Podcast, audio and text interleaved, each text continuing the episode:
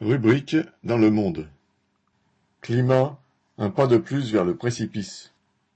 Le 28 février, le GIEC, groupe d'experts intergouvernemental sur l'évolution du climat, a publié un nouveau rapport dont les conclusions peuvent se résumer en une phrase.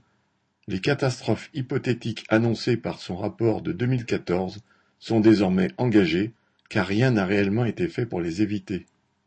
On s'acheminerait donc vers la pénurie d'eau pour quatre milliards d'êtres humains et le risque de famine, une multiplication d'événements climatiques catastrophiques, l'apparition de nouvelles maladies et le développement des anciennes, comme le choléra, la disparition accélérée de nombreuses espèces végétales et animales.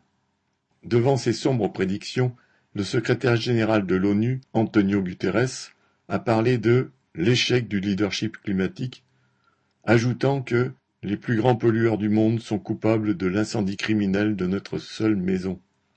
Entre ces deux rapports du GIEC, il y a eu de multiples réunions de chefs d'État des pays industrialisés, des symposiums de dirigeants des grandes firmes multinationales, des assemblées de banquiers et d'investisseurs et d'innombrables promesses aussi vertes que vides.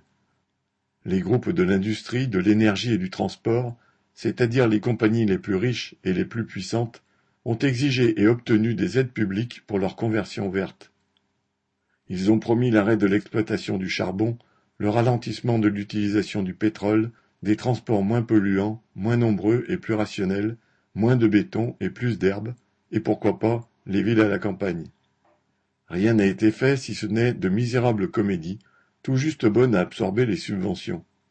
La planète sera invivable avant que ceux qui dirigent le monde aient pris le virage, si même ils le prennent un jour.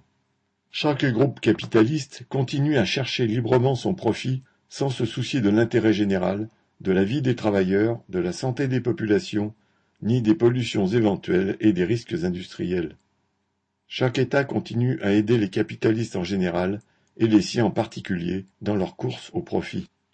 Le capitalisme a prospéré en envoyant les enfants d'Europe se tuer dans les mines et les filatures, et aussi en déportant des millions d'Africains. Il a poursuivi en ravageant la planète de guerre coloniale en guerre mondiale. Il en est maintenant à faire fondre la banquise pour en tirer du pétrole, à saccager les dernières forêts tropicales, à transformer l'espace proche en décharge de satellites, et, sur Terre, à multiplier les zones de guerre et de misère. Pourtant, avant même que la planète devienne inhabitable pour cause de pollution généralisée et de dérèglements climatiques catastrophiques, elle peut redevenir un champ de bataille universel.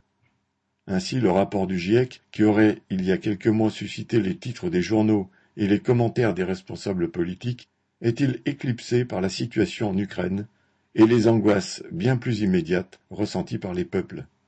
Ce système social ne semble offrir, suivant les mots de révolutionnaires d'avant 1914, qu'une horreur sans fin suivie d'une fin dans l'horreur. Il faut plutôt le faire accoucher d'un monde nouveau, comme les travailleurs du monde entier entrés en révolution à partir de 1917 en avaient ouvert la possibilité. Paul Gallois